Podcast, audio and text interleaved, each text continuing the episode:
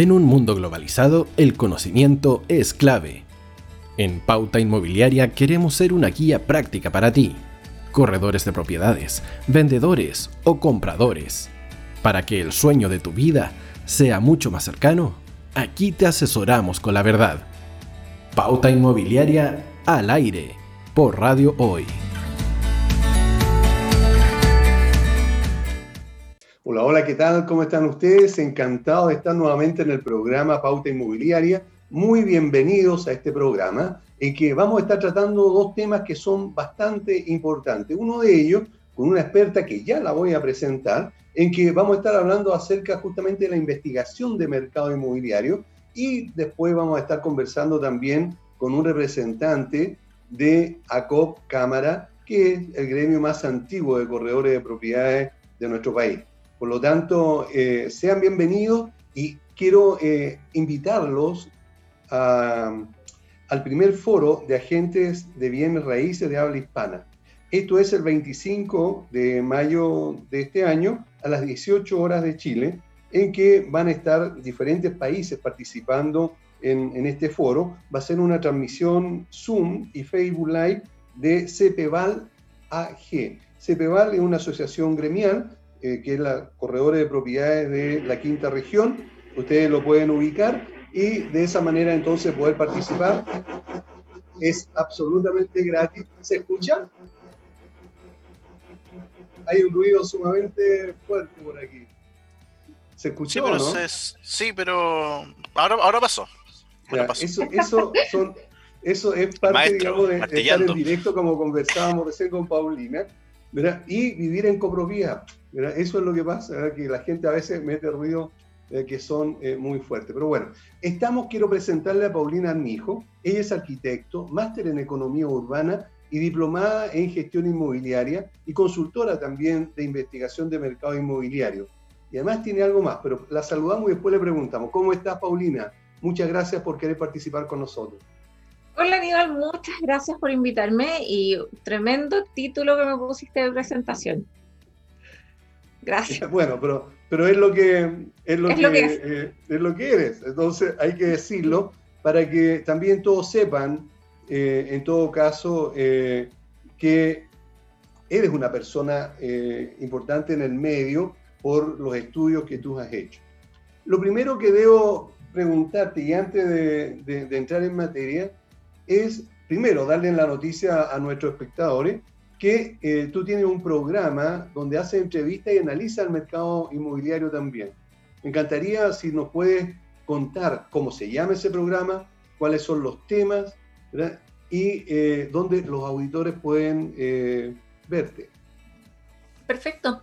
Mira, yo tengo un, un programa que básicamente es un podcast de mercado inmobiliario que se llama Monopoly Inmobiliario. Em, nació básicamente por el interés de poder entregar información de mercado a distintas personas que no tienen la posibilidad de obtener la información de manera más simple como de repente puede pasar alguien de investigación de mercado como yo. Entonces, la idea es siempre poder compartir información y que la gente que esté interesada en el rubro pueda ir enterándose de qué sucede en el mercado.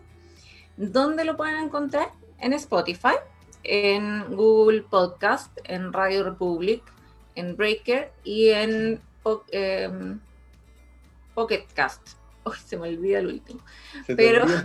Básicamente son cinco, eh, cinco aplicaciones que son dedicadas para podcast en las cuales se puede escuchar. La gran mayoría siempre prefiere uno en particular, que es con el que está predeterminado, pero, pero están esas otras posibilidades para quienes no, no tienen facilidades con uno o con otro.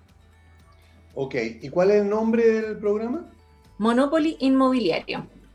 Monopoly Inmobiliario, para que los auditores lo alcancen a notar, ¿verdad? por eso lo, lo- lo repetimos, y pueden seguirla, digamos, en los diferentes eh, medios que ella acaba de decir, que Paulina acaba de decir. Eh, Paulina, entrando eh, en materia, y de acuerdo a tu análisis, ¿qué está sucediendo en el mercado inmobiliario? Primero, a nivel nacional, que es lo que nos, nos, nos- nos compite, nos compete, y después también en la parte internacional. ¿Qué has visto tú? Mira, la realidad es que tanto de manera nacional como internacional, el mercado, tanto el residencial como el de oficina, están sufriendo unas tendencias muy similares, eh, principalmente por el efecto del coronavirus, que todos lo hemos vivido. Eh, ¿Qué sucede? Que, por ejemplo, eh, grandes ciudades, tanto en Chile como en el extranjero, siempre suelen contener mayor porcentaje de arriendos en sus zonas céntricas. Eh, estas comienzan a disminuir porque también la gente o empieza a perder el empleo o eh, está con teletrabajo y empiezan a trasladarse hacia otros sectores, está generando que los arriendos comiencen a disminuir, generando un aumento en la vacancia de espacios disponibles y al mismo tiempo eh, generando ciertas complicaciones respecto de los arriendos en particular en cuanto a valores. Eh, y te lo reitero, esto no sucede solo acá, sino que sucede en distintas partes del mundo. Hace, un, hace, no sé, comienzo de mes, de hecho, creo que leí por ahí una noticia en donde estaban haciendo una diferencia entre lo que sucedía en Nueva York, en Londres, en Singapur. Y básicamente el tema es el mismo, el teletrabajo.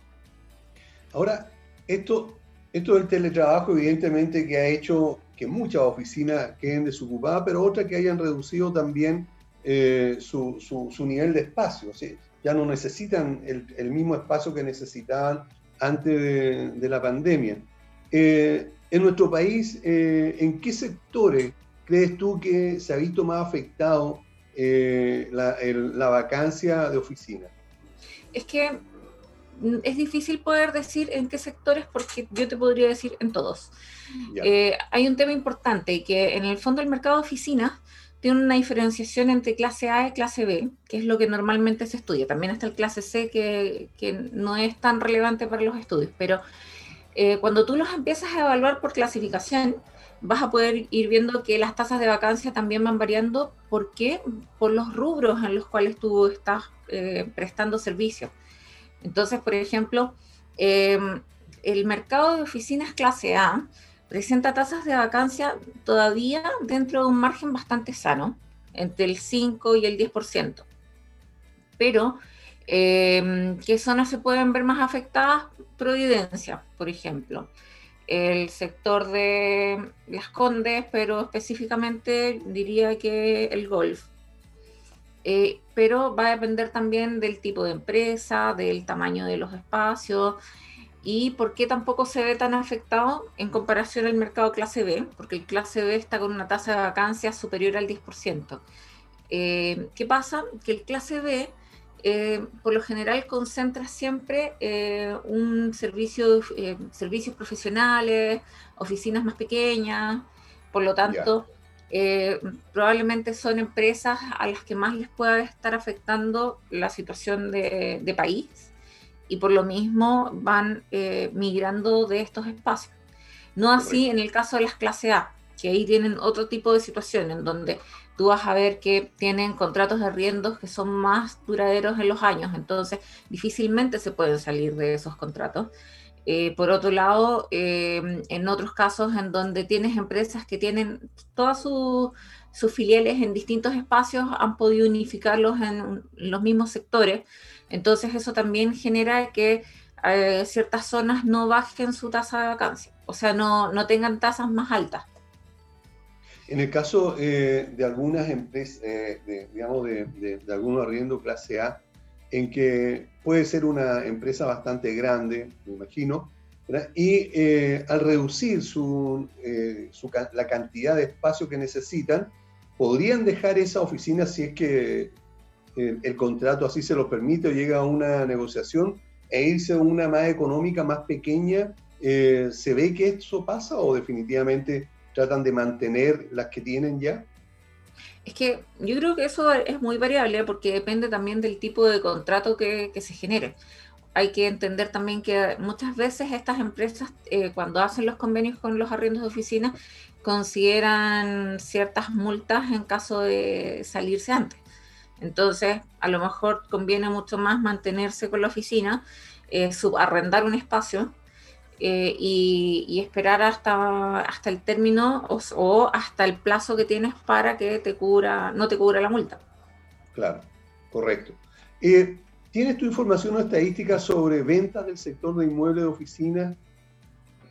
Sí, mira, de eh, mira, te comento, eh, justo la semana pasada estuve grabando mi capítulo de podcast sobre el mercado de oficinas. Entonces estuvimos conversando mucho respecto del tema y em, hay distintas empresas que se, eh, que se encargan de entregar información sobre el mercado de oficinas y es súper interesante lo que sucede cuando tú empiezas a ver sus cifras, porque al no tener tan diferenciado eh, los mercados, de repente tú no sabes em, si las cifras están acorde o no. ¿A, qué, ¿A qué me refiero con esto? Que, por ejemplo, eh, hay algunas empresas que van a decir que ciertos sectores tienen oficinas clase A, eh, cuando otras te van a decir que ese sector no tiene oficinas clase A. Ah, Entonces, cuando tú ves la vacancia total, eh, va a variarte un poco, pero en general, como te mencionaba, la tendencia es pensar que el mercado clase A está entre el 5 y el 10%. Por eso no te digo un número específico, porque unos me dicen un 6, algo, el otro el 8, tanto, el otro el 7, tanto. Pero depende mucho del mercado. Correcto. Y, para, para, digamos, que quede claro, ¿tú podrías eh, explicar cuál es eh, la oficina clase A y clase B? Muy buena pregunta. Porque mira, de hecho, eh, hace un par de años atrás eh, yo trabajé en lo que fue la reclasificación del mercado de oficinas para una de las empresas importantes del mercado inmobiliario. Em, ¿Por qué se hace esto? Porque en general, si tú, te, si tú empiezas a recorrer eh, la región metropolitana como tal, vas a ver que está lleno de edificios de oficinas, pero con distintas características y cualidades que las hacen diferentes unos de otros. El punto es que em, esto cuando tú los empiezas a clasificar, no es porque tú eh, digas, porque se, te ocurrió, mm, este va a ser clase A, sino que hay estándares que están fijados, que por ejemplo hay una institución internacional que es el BOMA, que lo que hace es poder definir eh, cuáles son los estándares que tiene el mercado de oficinas. El BOMA, para que la gente lo entienda, es la Asociación Internacional de Propietarios y Administradores de Edificios. ¿Ya? Pero con sus siglas en inglés. Entonces ellos definen que hay ciertas clasificaciones que son el clase A, el clase B y el clase C. El clase A, en, en simple, son los mejores edificios, los edificios más prestigiosos que van a competir por los usuarios de oficinas más prestigiosos también, que en este caso van a ser multinacionales, empresas internacionales, lo mejor de lo mejor. Después tienes el clase B, que son edificios que van a competir por un alto número de arrendatarios. ¿ya? Y que, por ejemplo, características importantes que hay de diferencia son las superficies de, eh, tamaño de oficinas que puedas tener por planta o cuántas subdivisiones de oficina puedes tener por planta. Eh, cosas por el estilo. Y después el clase C, que no se estudia mucho, son los edificios Em, que en verdad ya están como bastante más deteriorados, que son más antiguos, que no se les ha hecho más mantenciones en, el camino y que por lo tanto son em, inferiores a la propuesta que entregan tanto clase A como clase B. Fíjate que, eh, y, en Chile, eh, ¿no será que justamente esta clase C o máximo B son las que más abundan, digamos, como... Eh, eh, lo que más, digamos, se arrienda o no? No necesariamente. Lo que pasa es que, mira, por ejemplo, eh, el mercado clase A es importante en cuanto a, superficie, a metros cuadrados, también por la magnitud de, eh, de, los edificios. Son edificios que fácilmente superan los 10.000 metros cuadrados. Los clases C no. Los clases C difícilmente superan los 5.000 metros cuadrados. Ah. Por ejemplo, te pongo una referencia que nadie se, sienta mal, pero los edificios de Luis Taller Ojeda, hay muchos edificios ahí de Luis Taller Ojeda que son muy antiguos, que es un sector que se consolidó hace mucho tiempo en Providencia. Em, yo te diría que la gran mayoría de los edificios en ese sector son clase C. Clase C, ahí. O sea, ¿para qué pensar en los del centro? Eh, claro. El centro, centro digamos, eh, esos antiguos. en el centro hay de todo hay un mix importante. O sea, no estoy diciendo que todo Luis Tallerugía sea clase C, pero en Luis Tallerugía no vas a encontrar un clase A. Hay solo clase B y clase C. Ok. Ahora, eh, ¿tienes algún tipo de información sobre el tipo de venta que ha habido en ese sector? ¿En cuál sector? En, eh, digamos, en general, quiero decir, perdone, a causa de la pandemia. Eh, sí, pero eh, en mercado residencial. Sí. Sí, mira, es que, por ejemplo, estábamos hablando recién del mercado oficina. el mercado residencial como tal presenta situaciones bastante interesantes porque en el fondo ahora durante este periodo se ha generado un incremento importante en el mercado residencial nuevo principalmente en lo que son departamentos. Eh, no sé si, tienen como referencia este número, pero hasta hace un par de años atrás, cuando uno empezaba a ver la proporción entre lo que se vendía de departamentos versus casas, digamos hasta el 2016, la proporción era del total que se vendía, 70% eran departamentos y 30% casas desde el 2018-2019, esta proporción comenzó a cambiar. Entonces la tendencia comenzó a ser que el 75% de las ventas eran departamentos y el 25% casas. Y la tendencia actualmente en el mercado nuevo sigue siendo exactamente igual, pero tiene básicamente relación en cuánto es lo que se ofrece de cada uno de los productos. Entonces se sabe que desde hace mucho tiempo eh, la proporción de oferta que hay del mercado de casas nuevas es muy baja, tanto por precios de terreno, de suelo, como por em, tamaños, tamaños prediales. Entonces la tendencia siempre fue ir alejándose.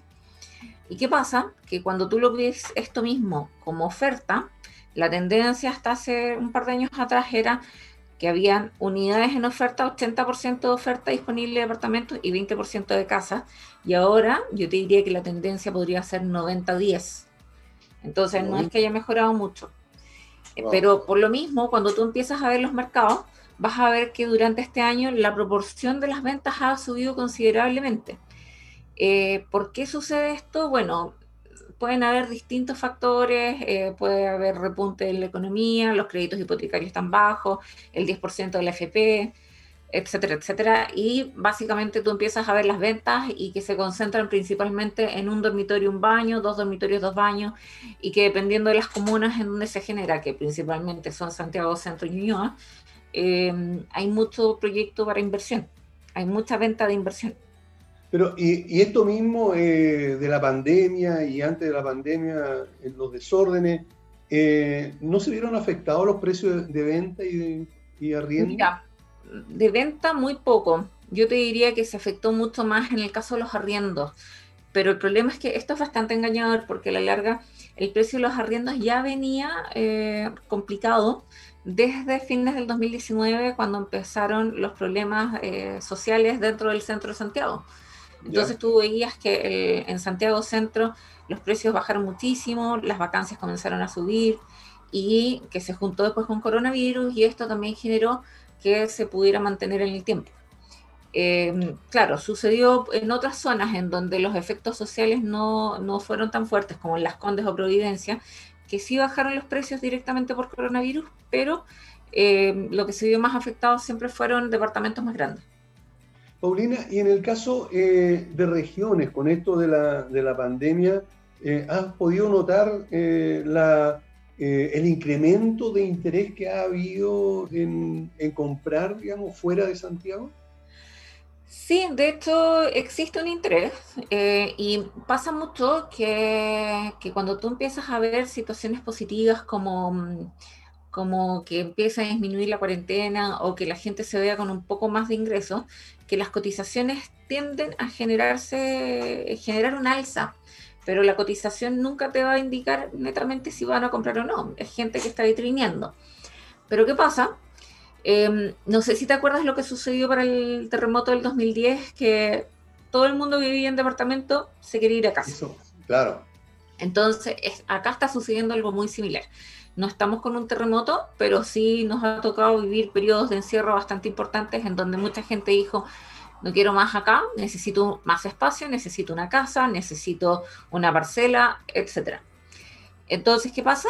Que tú empiezas a mirar comparativamente cuáles son los precios que te ofrece la región metropolitana versus otras zonas en regiones y parece bastante alentador y tú dices, mm, puede ser, y si me voy para, pero esto al final va a estar eh, muy relacionado directamente con qué va a suceder con el mercado de oficinas, con el teletrabajo eh, y si esto se va a mantener o no.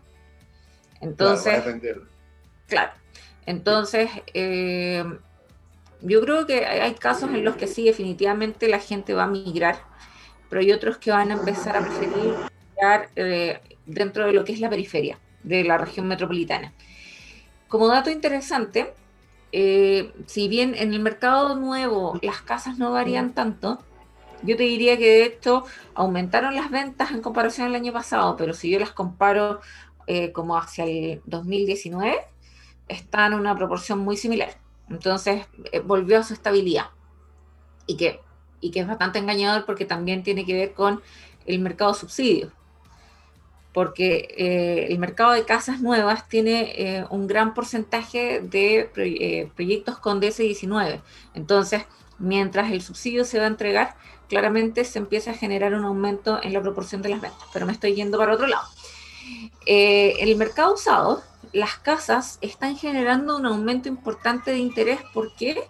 Porque la gente también empieza a ver que necesita espacio eh, que no necesariamente se van a poder ir a otra región como quieren. Entonces empiezan a buscar qué hay alrededor. Yo recuerdo perfectamente que a comienzos del año pasado, el mercado usado de casas, tú mirabas en cualquier portal, yo los miro siempre todos, estaba lleno por todos lados. Y ya a septiembre del año pasado, yo miraba y aparecía una casa, dos casas, entonces eso eh, te demuestra lo interesante de la activación del mercado de casa. Ok.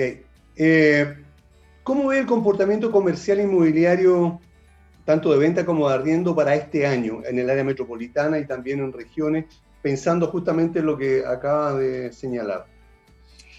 Mira, eh, yo lo veo positivo, pero siempre todo esto es depende va a depender siempre de mil factores, pero por ejemplo, si eh, las cuarentenas comienzan a disminuir, si empezamos a ver que el coronavirus eh, baja en densidad, los arriendos para finales de este año eh, podrían empezar a mejorar considerablemente. luego, pero cuando vemos el caso de las ventas, hay temas interesantes, que nosotros actualmente estamos con tasas de crédito hipotecario bastante bajas, lo cual hace que sea muy conveniente comenzar a, ver la opción de compra. Si las tasas se mantienen bajas, claramente el año, durante este año se podría mantener eh, una mentalidad positiva. Eh, otra cosa interesante es que las tasaciones también han aumentado muchísimo, entonces uno empieza a ver que se están generando muchos procesos comerciales en el camino. Entonces eso también te da un indicador eh, que el mercado actualmente para este año se ve eh, bastante alentador. El tema es que se mantengan las características necesarias como para poder avanzar en esto, que son, por ejemplo, lo que te mencioné, las tasas de los créditos hipotecarios, que el desempleo no siga aumentando, eh, que a la gente que mantiene los trabajos no les disminuyen el sueldo, porque si te disminuyen el sueldo y tú estás optando un crédito hipotecario, inmediatamente ya no eres apto para. Entonces empiezan a tener dificultades. Sí, claro, va a significar entonces que tiene un cliente menos. Así es.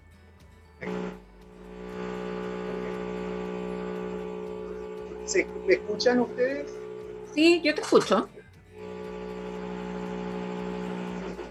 Sí, igual se escucha.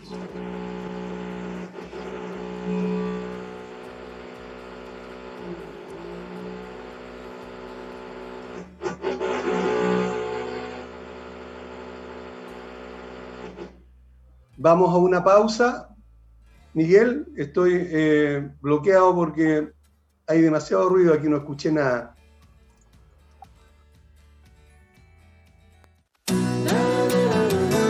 Te vayas. Volvemos después de una breve pausa comercial. Disfruta en la sintonía de la hora. Personaliza tus ideas con Estampados MG, una excelente alternativa para estampados de poleras, tazones, cojines, delantales y mucho más. Especializados en personalizar recuerdos para todos los fanáticos del fútbol y clubes de fans. Encuéntranos en Facebook y Twitter como arroba estampadosmg y en nuestro Instagram como arroba estampadosmgcl. Despachos a todo Chile. La mejor opción de precio y calidad la encuentras en Estampados MG.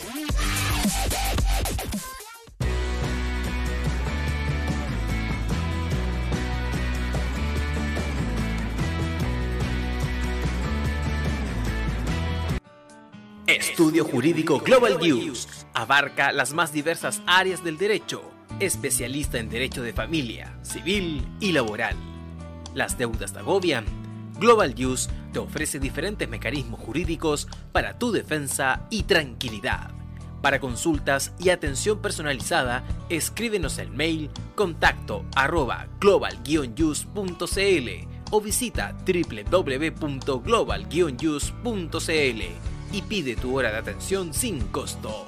Estudio Jurídico Global News. Estamos al servicio de la gente.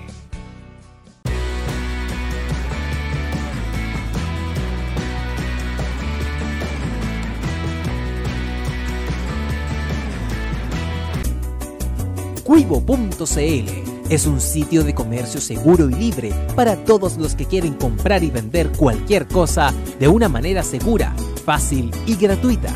En cuivo.cl puedes encontrar autos, casas, ofertas de trabajo, artículos para el hogar y mucho más. Nuestro servicio está dirigido a toda la población, pero nuestra oferta también incluye a las empresas locales que quieran publicar sus productos y servicios a la gente. Cuivo.cl, donde buscar y ofrecer es más fácil. Vota en las diferentes categorías de nuestro ranking. Tú eliges los temazos de la semana en la hoy. Música, deportes, cultura, noticias e información. Todo esto lo puedes encontrar en La Hoy tu empleador no cumple con sus obligaciones, sufres de acoso laboral, con Defensa Trabajador de Global News puedes defenderte. Di no a los malos empleadores. Pide tu hora de atención al mail contacto arroba globalnews.cl y para mayor información visita www.global Con Defensa Trabajador de Global News nos pagas cuando ganemos tu caso.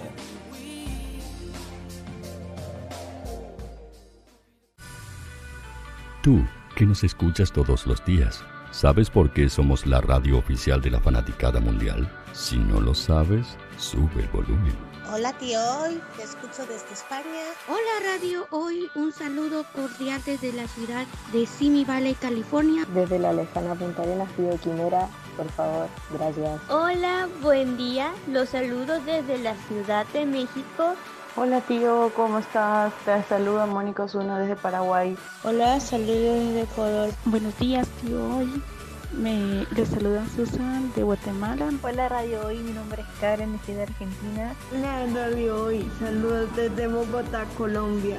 Soy Daxane y los escucho desde Nicaragua. Hola Radio Hoy, les mando un saludo desde Costa Rica. Hola tío, soy Majo de Bolivia. Hola tío, hoy soy Katia de México. Somos la Hoy la radio oficial de la fanaticada mundial. ¿Quieres que tu marca llegue a miles de personas? ¿Buscas hacer crecer tu negocio? Envíanos un mail a radio@radiohoy.cl y sé parte de nuestra parrilla programática. Únete al equipo de auspiciadores de la Hoy. Los fans de Chile y el mundo nos prefieren. ¿Y tú qué esperas para seguirnos? Síguenos en Twitter como arroba Radio Facebook La Radio Hoy, Instagram arroba Radio porque somos la radio oficial de la fanaticada mundial. Radio Hoy es una empresa Hoy Comunicaciones. Visítanos en www.hoycomunicaciones.cl.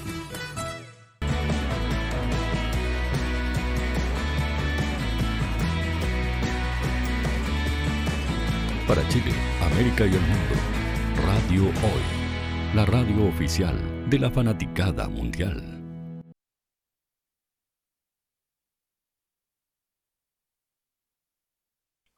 Bien, ya estamos de vuelta con el programa Pauta Inmobiliaria, conversando con eh, Paulina Armijo. Ella es arquitecto, máster en Economía Urbana y diplomada en Gestión Inmobiliaria. Y por supuesto que es consultora en investigación de mercado inmobiliario. Eh, Paulina, muchísimas gracias por haber estado con nosotros.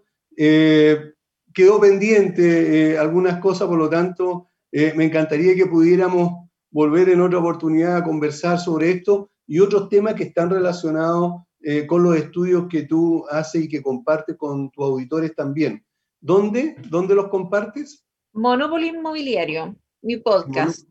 Perfecto, ok. Bueno. Muchas gracias por la invitación y yo feliz de poder hablar siempre de mercado inmobiliario. Ok, nos vemos entonces. Muchas gracias.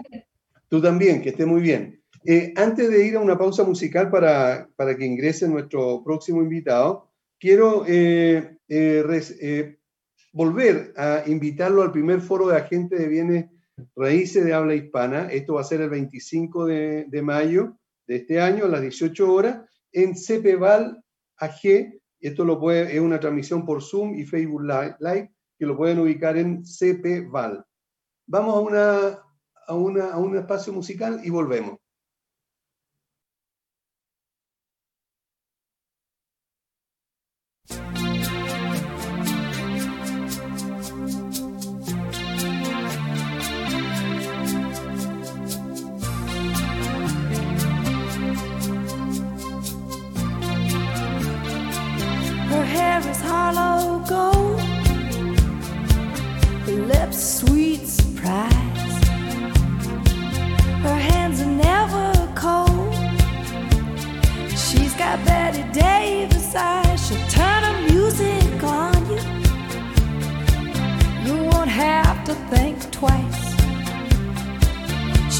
New York snow. She got Betty Davis eyes. And she'll tease you, she'll unease you, all the better just to please you. She's precocious, and she knows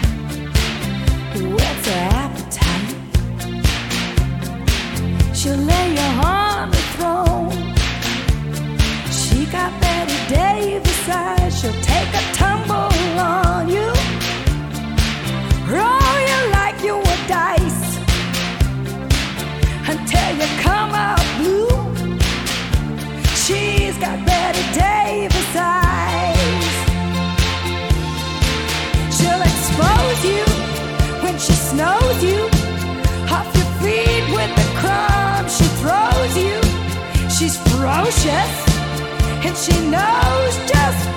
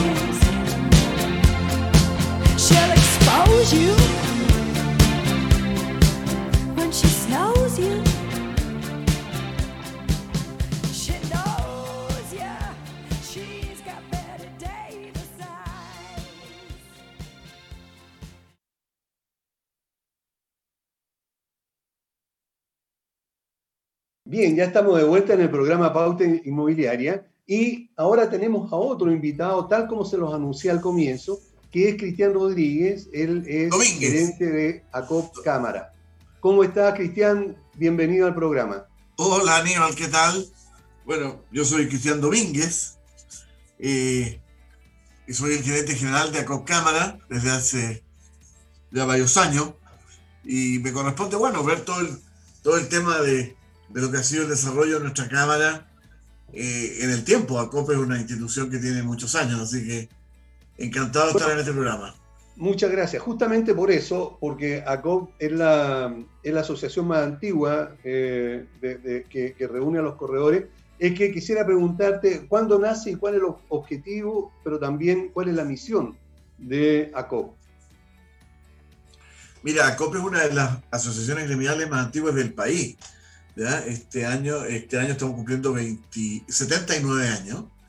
Eh, entonces, eh, nace en algún minuto en el desarrollo, casi, casi en los arbores, en el año 42, eh, cuando Santiago todavía no tenía, no excedía los, qué sé los 2 millones de habitantes.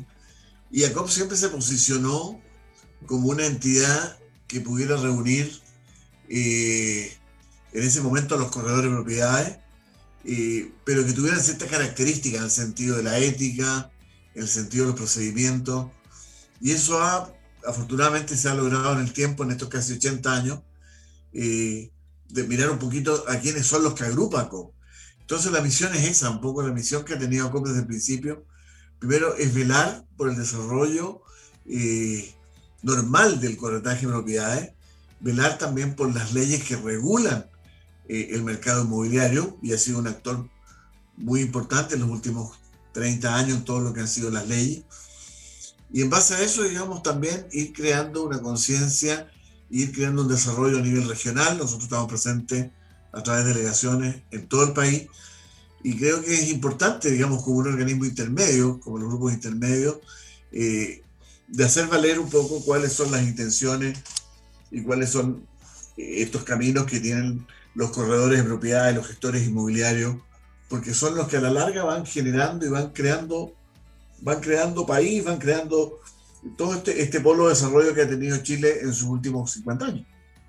Desde, desde, un comienzo, que me parece que fue el año 42, dijiste, ¿verdad? Sí. ¿Por ahí? Sí. Claro. Eh, ustedes han sido eh, eh, actores importantes en el mercado inmobiliario, ¿verdad? Y desde un comienzo han sido una referencia también para todos los demás. Eh, sabemos que eh, generalmente en, las asociaciones gremiales es un porcentaje bastante bajo de, eh, actores que están asociados y sin embargo muchísimos son los que no se asocian, pero que tienen como referencia muchísimo a lo que hace la actividad de ustedes, digamos, a COP como gremio. al respecto, ¿ustedes tienen más o menos idea de de, cuántos eh, corredores podrá haber en, el, en, nuestro país, tendrán idea de, eh, ¿hay algún control por parte de la autoridad sobre esta materia? Mira, ahí entramos en un terreno, eh, obviamente, donde, no, donde las cifras son absolutamente subterráneas, porque uno son los corredores que están, que están unidos a alguna asociación gremial, como el caso tuyo, por ejemplo, como es el caso de dos asociaciones que están, que son las más fuertes corredores, una que es Coproch y la otra que es ACOP, eh, con delegaciones regionales. Eh, yo creo que en ese contexto no superamos los mil corredores, es decir, los mil corredores que están ligados a un gremio, a un código de ética, a reglamento. Y el resto son todas las personas informales que operan como corredores. A nosotros nos tocó verificar un tema de las declaraciones de renta del año 2017, donde se vio que en algún minuto, a través de las declaraciones, intermediaron, intermediaron como corredores de propiedades eh, más de 6.000 personas. Entonces, te podrás imaginar que es un, es un mercado enorme, y es por eso que a veces eh, la mayoría de las personas tienen una noción equivocada del corredor, porque obviamente todo lo que hacen las buenas prácticas de los corredores colegiados se va destruyendo con estos informales. ese es un dato súper importante porque estoy muy de acuerdo contigo, incluso en la clasificación que le da a COP, como también a eh, porque me consta, eh, al respecto. Eh, ustedes tienen también, estás diciendo, eh, socio en regiones, ¿verdad? ¿Tienen sede o tienen representaciones de ACOP en, en, la mayoría de las regiones de nuestro país? Bueno, nosotros tenemos socios desde Arica hasta Tierra del Fuego, hasta Magallanes pero las delegaciones más importantes nuestras están en Antofagasta, Serena, Valparaíso, Viña, Concepción, Rancagua pronto a abrirse, eh, Valdivia, Temuco y Puerto Montt. Perfecto. Mira, Cada una de esas asociaciones, más que representar, es decir, por ejemplo, la, la asociación de Temuco tiene 60 corredores, Viña tiene 55 corredores, Concepción tiene 48 corredores. Entonces, eh, creemos que también es importante lo que se va generando como opinión, como opinión, y es por eso para nosotros tan importantes las delegaciones regionales. Claro, muy importante, porque además son una cantidad fuerte de, asociados. Nosotros eh, tuvimos a uno de los primeros invitados a nuestro programa Pauta Inmobiliaria, a eh, la asociación de ustedes de Temuco. Perfecto. Ellos fueron los primeros que estuvieron con nosotros. Eh, y ahí conocimos, digamos, la labor de, no me acuerdo, porque es, es eh, Acoprot.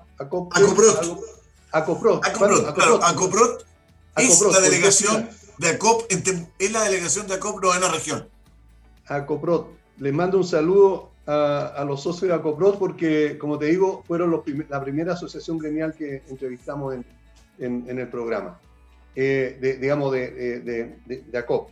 Eh, pero tienen en otras ciudades también acabas de mencionar. Por lo tanto, eh, si alguien quisiera, y es de regiones, quisiera acercarse, lo puede hacer, puede ser a través de acopleo yo, y de ahí lo derivan hacia el... Sí, absolutamente. Es decir, nosotros si bien somos una cámara, porque ya no solamente hay corredores de propiedad en la, en la cámara, sino que en la cámara también hay mutuaria, hay gestores inmobiliarios, hay entidades financieras, pero sigue siendo el fuerte en los corredores de propiedades.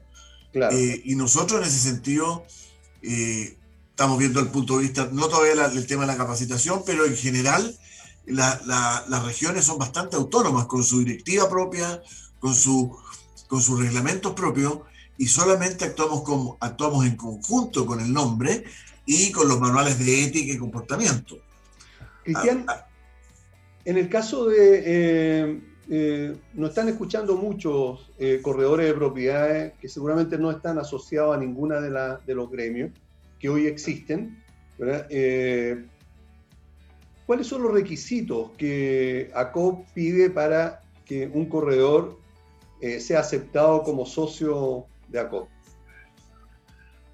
Mira, en esto uno tiene que ser bien claro y nosotros vemos que hoy día con todo el tema eh, político que nos ha tocado, eh, no, no contingente de ahora, sino que el tema político que nosotros venimos trabajando en el tema de, de darle una estructura a la regulación del corretaje de propiedades. Eh, creemos que es muy importante primero la asociación a un gremio. ¿Por qué? Porque de esa manera tu voz puede ser mucho más escuchada y nosotros, al contrario, no estamos para nada blindando un sector o tratando de que un sector le vaya bien en pos de otro. Al contrario, nosotros lo primero que se estaba pidiendo era tener un registro nacional de corredores.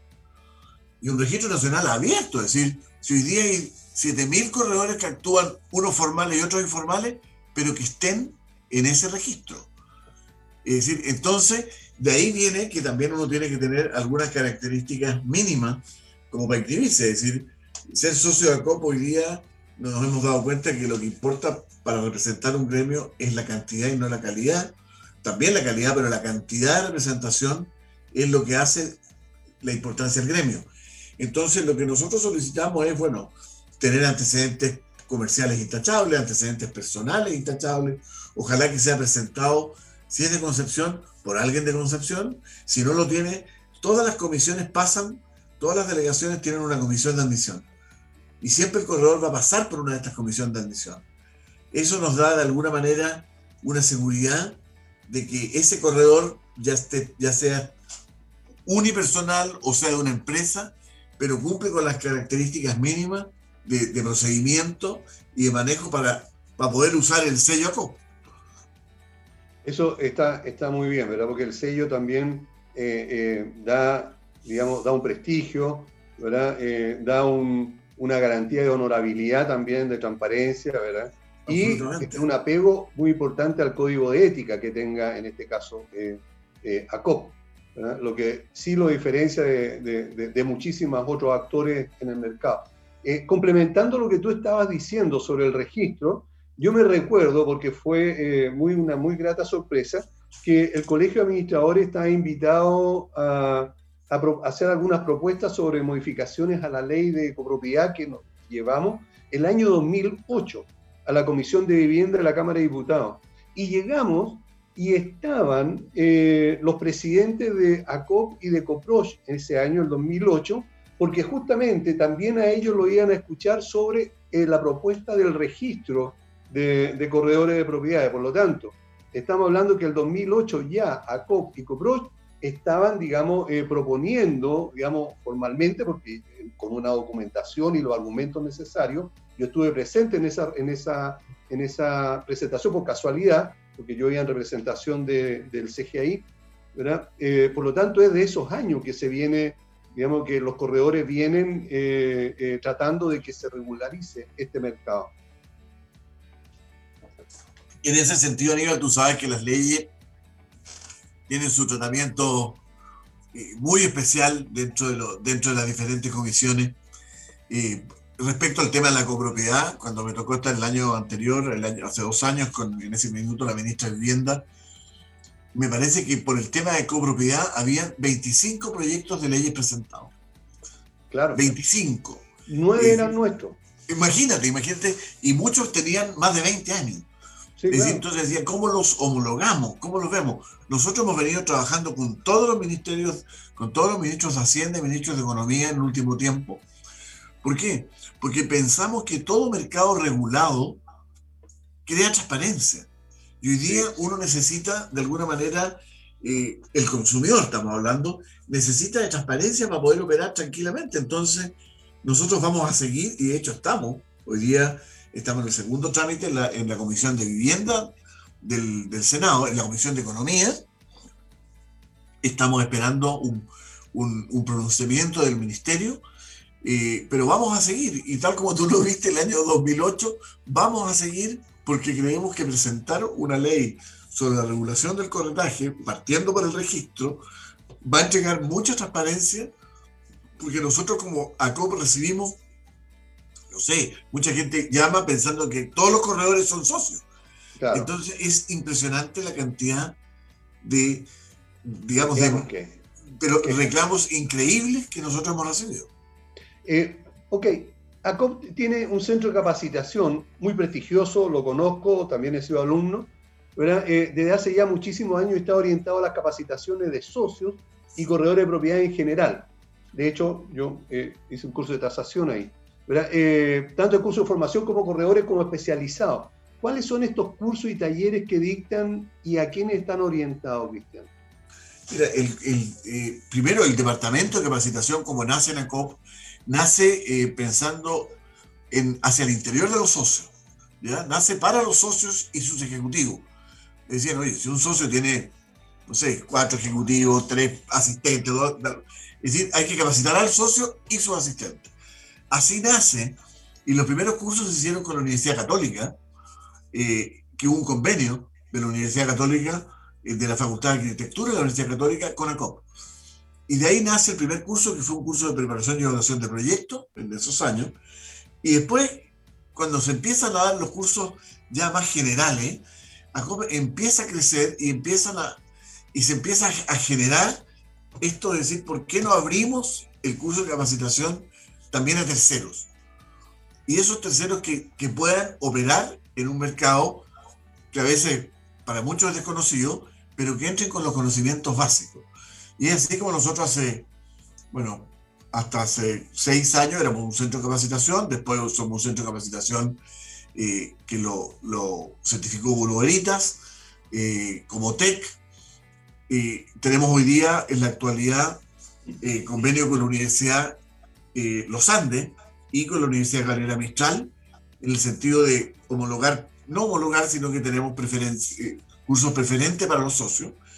Pero hoy día el centro de capacitación se abre a la comunidad a través de los cursos generales, como es los cursos de corretaje en, su, en sus temas generales, que son cursos de 80 horas, que presentan desde los temas de tasación, los temas legales, los temas de arrendamiento, financiamiento y tasación.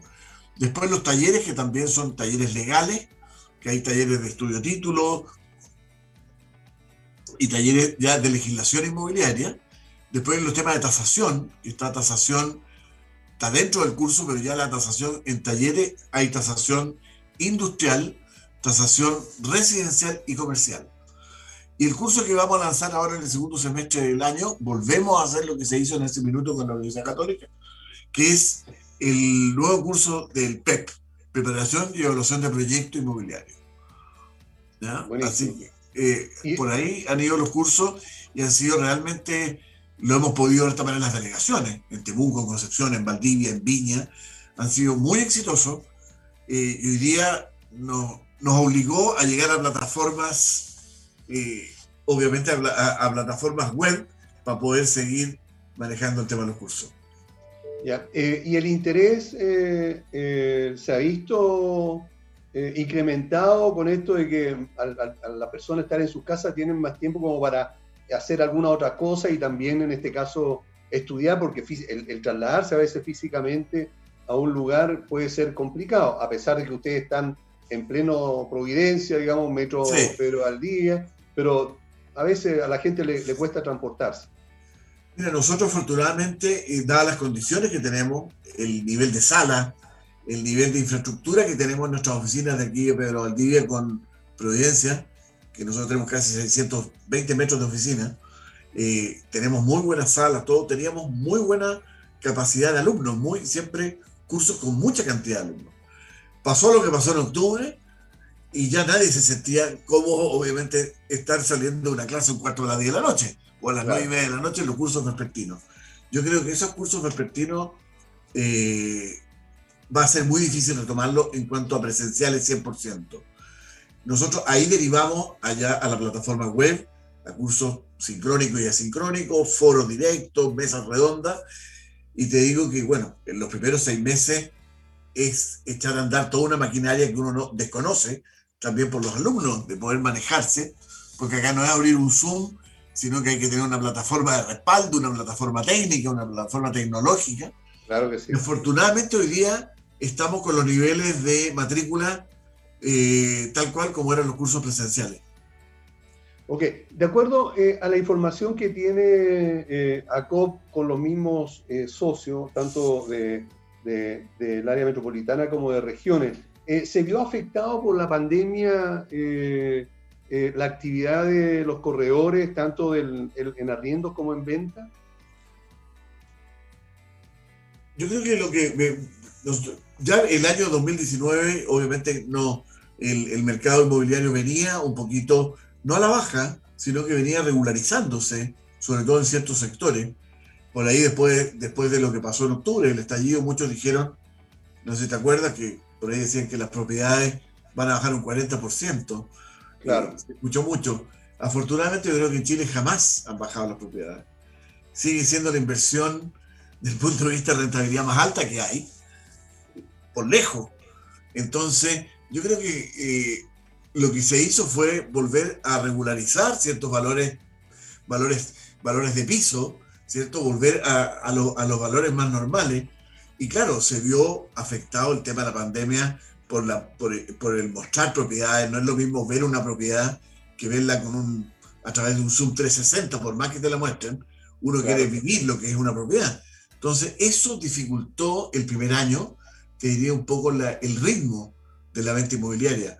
Pero yo te diría que a partir de los últimos 10 meses se está retomando fuertemente nuevamente el, tema de la, de, la, de la, venta y sobre todo la venta de propiedades, la venta de casa. Correcto. Ok, bueno, hemos estado con Cristian Domínguez, él es gerente general de ACOP Cámara, la asociación gremial, creo yo, no, no, no, no conozco otra, más antigua del país, desde el año 1942. Si me equivoco, corrígeme, eh, Oh, Cristian. perfecto. Son los más antiguos, ¿verdad? No digo Sí. los más viejos, digo los más antiguos. Sí, por Su supuesto. institución. ¿Sí? Por supuesto. Correcto. Ok. Bueno, muchísimas gracias por haber estado con nosotros, Cristian. Encantado. Eh, mucho éxito a, a, COP. Esperamos que le siga yendo bien, que sigan llevando, como siempre, el buen nombre y el prestigio de los corredores de propiedades y eh, agradecer todo el trabajo que ustedes como asociación gremial han hecho en representación de todos los, los corredores de propiedades que tratamos de ejecutar esta actividad de la mejor manera posible, lo más profesional y transparente en beneficio de nuestros clientes. No, perfecto. Te agradezco, Aníbal, también el hecho de poder estar acompañándote acá en Pauta Inmobiliario, en Radio Hoy. Así que cuenta con nosotros y desde ya estamos a vuestra disposición. Ok, muchísimas gracias. Nos vemos en otra oportunidad. Ok, adiós. Chao. Bueno, estimados amigos y amigas, ya estamos llegando al final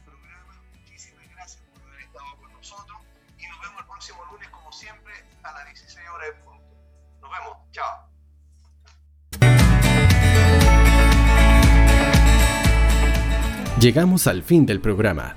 Te invitamos para que la próxima semana sigas conectado con nosotros. Recuerda que somos Pauta Inmobiliaria, una guía necesaria en la búsqueda del sueño de la casa propia. Hasta la próxima semana.